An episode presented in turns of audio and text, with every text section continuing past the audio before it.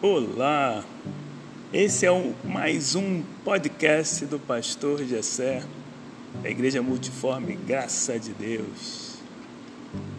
Tema de hoje: nada é fácil. A vida não exige que sejamos os melhores, mas sim que busquemos sempre o nosso melhor.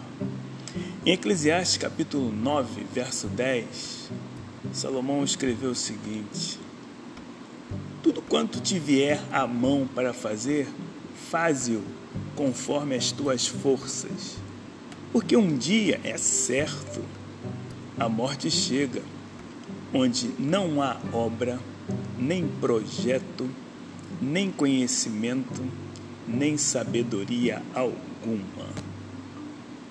Como eu disse, a vida não exige que sejamos melhores, mas que busquemos fazer sempre o nosso melhor. Mas se, tivermos, se estivermos satisfeitos com o que somos, basta deixar a vida nos levar, dizem por aí. Por outro lado, mesmo que tudo vá bem, podemos estar ainda melhores e devemos fazer ainda melhor o que já fazemos bem. O nosso progresso ou retrocesso depende de como enfrentamos quatro desafios. Desafio número um: o desejo. O desejo vem em primeiro lugar. Nem sempre sabemos se realmente desejamos algo, mas o desejo acha o seu ninho no nosso coração. Salmo 37, versos 3 e 4. Diz o seguinte: Confia no Senhor e faz o bem, assim habitarás na terra e te alimentarás em segurança. Agora, olha o que diz o verso 4: Deleita-te também no Senhor, e Ele te concederá o que deseja o teu coração. Então, o teu desejo começa ali, no teu coração. A palavra revela isso e você já sabe disso. Depois que o nosso coração deseja, precisamos traçar um caminho. E quando o caminho está definido, o desejo se torna o nosso alvo. É bom lembrar que o alvo não vem até nós. Dar os primeiros passos em direção ao alvo, em geral, é a parte que demora mais. Não é fácil começar. Também não é fácil construir e manter uma vida digna. Não é fácil criar e manter novos hábitos, hábitos efetivamente bons.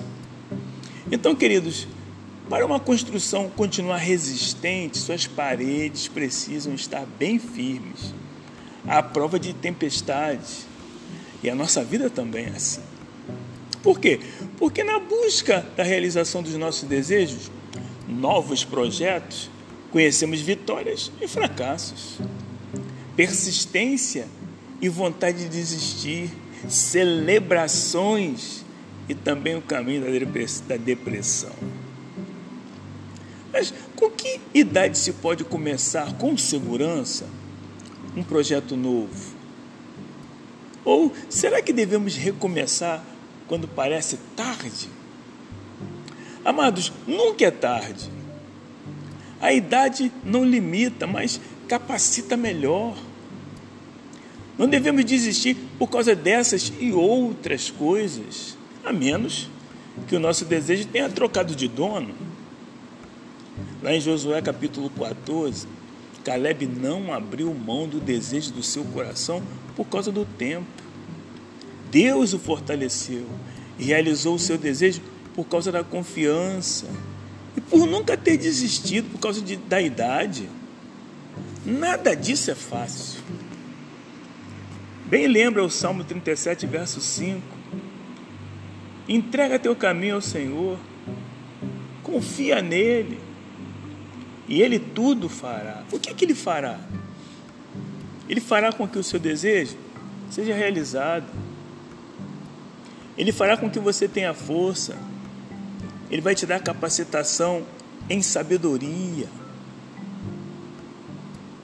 E podem ter decorrido muitos anos, mas ainda dá tempo de realizar os nossos desejos, nossos sonhos ou projetos. E aí, por exemplo, concluir um curso, passar num concurso, escrever um livro, compor uma música, abrir uma empresa, construir uma carreira, gerar um filho, restaurar pessoas. Salmo 39, 8 está escrito o seguinte: Senhor, diante de ti está todo o meu desejo e o meu suspirar não te é oculto. E você pode suspirar porque ainda não chegou, está quase chegando. Você pode suspirar porque às vezes demora um pouco. Você pode suspirar porque acabou de chegar. Tudo isso está diante do Senhor. Nós somos feitos para sonhar. E embora nada seja fácil, também nada nos pode separar da realização do nosso desejo, do nosso sonho, porque Deus, aleluia, está conosco.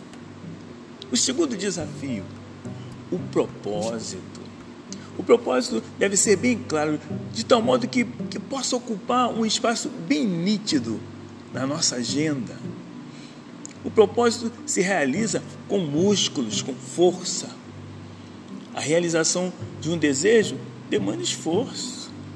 Eclesiastes 9,10, que nós lemos logo no início, diz: Tudo quanto tiver a mão para fazer, faze-o conforme as tuas forças. Forças.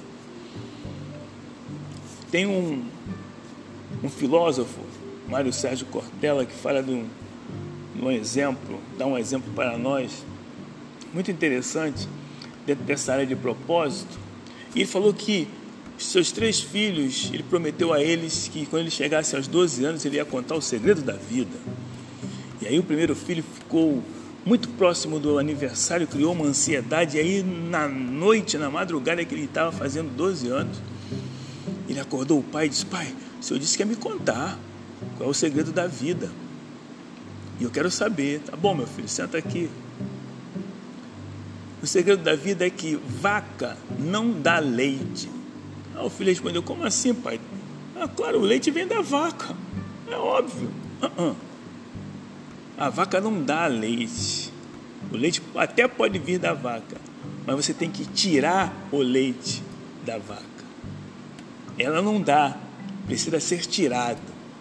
A vida está aí. A vida não vai te dar coisa. Você vai ter que ir lá retirar. Você vai ter que ir lá e conquistar. E mais tarde, esse mesmo filho falou para ele: Ah, pai, eu não vou querer ir para a faculdade, não, porque Bill Gates e Steve Jobs não foram para a faculdade, é, não, não permaneceram em faculdade, saíram da faculdade. E o Mark Zuckerberg e o Eduardo é, é, é Seravin, que são os que fizeram o, o Facebook, também não foram para faculdade, foram e saíram para a faculdade. Eu não vou querer ir para a faculdade, não. Aí o pai fala para ele, queridos, eles não deixaram de ir para a faculdade, eles desistiram da faculdade, porque a faculdade deles era nada mais nada menos que a Harvard, a maior faculdade do mundo. Um ano lá vale mais de 30 anos de qualquer outra faculdade. Quer desistir? Quer deixar de ir para a faculdade? Quer desistir? Então entra primeiro na Harvard. Queridos, preguiça não, empenho sim. Devemos nos esforçar ao máximo, trabalhando muito. Não se for como se fossem máquinas. Mas o descanso também tem que fazer parte, ele nos renova, renova o corpo e a mente. Não perdemos tempo quando cansados, deixamos de fazer algumas coisas. O descanso é tão importante que até Deus repousou e nos ensina a fazer o mesmo descansados o suficiente, dediquemos-nos com seriedade, até que o resultado almejado esteja nas nossas mãos. Por mais que as circunstâncias, as circunstâncias tentem nos apontar o contrário, vale a pena estudar, vale a pena trabalhar, vale a pena nos esforçar. Salomão, lá em Eclesiastes, capítulo 5, verso 18, revela o seguinte: Eis aqui o que eu vi, uma coisa boa e bela. alguém comer e beber e se alegrar com toda, com cada um dos seus bens, fruto de todo o seu trabalho, com que se cansa debaixo do sol, todos os dias da vida que Deus lhe deu. Pois essa é a sua recompensa. O propósito precisa inspirar disposição de pagar o preço, preço que é honrado por meio do prazer de ver recompensado por Deus seu esforço. Aleluia. Terceiro desafio, a disciplina. Mas precisa de disciplina para organizar melhor o seu tempo, que não é elástico. Queridos, outros têm dificuldade de renunciar, o que implica ter coragem para deixar de fazer uma coisa para fazer outra. A disciplina coopera para nos dar coragem. A vida requer coragem. 1 Coríntios capítulo 16, verso 13 está escrito: Fiquem alertas, permaneçam firmes na fé, mostrem coragem e sejam fortes. Coragem para quê? Coragem para ler as escrituras sagradas contra um pensamento que quer dominar o coração, contra um mau hábito, contra o desejo de só buscar os próprios benefícios, coragem para governar, nortear as próprias palavras, coragem para não entrar na fila dos vencedores apenas para sair na foto, coragem para ser protagonista, ator e não aquele papagaio de pirata, coragem para ler um livro grosso, tipo a Bíblia, de preferência toda coragem para admitir falhas, sem pôr a culpa nos outros, mesmo que os outros também estejam errados. Coragem para mudar, coragem para amar. Fiquem alertas, permaneçam firmes na fé, mostrem coragem e sejam fortes. O último desafio é a persistência. Em Hebreus capítulo 10, verso 38 a 39, o autor diz o seguinte: Mas o meu justo viverá da fé, e se ele retroceder, a minha alma não tem prazer nele. Nós, porém, não somos daqueles que recuam para a perdição, mas daqueles que creem para a conservação da alma. Amados, a distância a distância entre a realização e o fracasso é medida pela falta de persistência. Ou melhor, é medida pela persistência, que é uma espécie de força que nos permite realizar o objetivo que almejamos. Teimosia e persistência são atitudes diferentes, antagônicas. O teimoso persiste nos próprios caminhos que trilha o persistente se firma nos caminhos que Deus lhe propõe.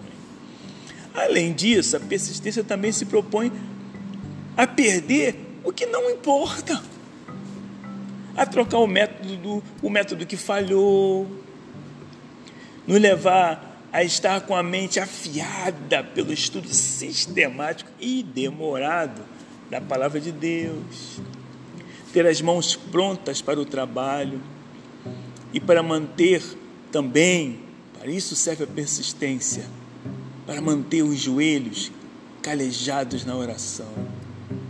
A desistência é uma atitude medrosa, porém a persistência é uma decisão difícil, mas leva à conquista. Em Hebreus 6 diz que Jesus Cristo foi mais que vencedor por causa da persistência em cumprir até o fim a missão que o Pai lhe deu. E ao morrer, ele abriu a cortina que nos dá acesso a uma vida em que o desânimo não pode permanecer. Sim, nada é fácil. Porém, se o nosso desejo tem um bom propósito, se o propósito é seguido com disciplina, e se somos persistentes na disciplina, venceremos qualquer coisa difícil. Nada é fácil. Porém, esses quatro desafios serão vencidos se temermos ao Senhor. E o Salmo 112, verso 7, revela o que nos tornamos diante das coisas difíceis. Ele não teme mais notícias. O seu coração está firme, confiando no Senhor. Queridos, nada é fácil. E a desistência nos limita a nós mesmos. Mas a sua persistência Deus sustenta. E só tem um limite: a sua vitória. Receba esta palavra no seu coração, que ela te transforme, que ela lhe dê força para prosseguir, que ela fortaleça a sua fé, para que você siga em frente e apesar de nada ser fácil, você seja sempre mais que vencedor. Amém e amém.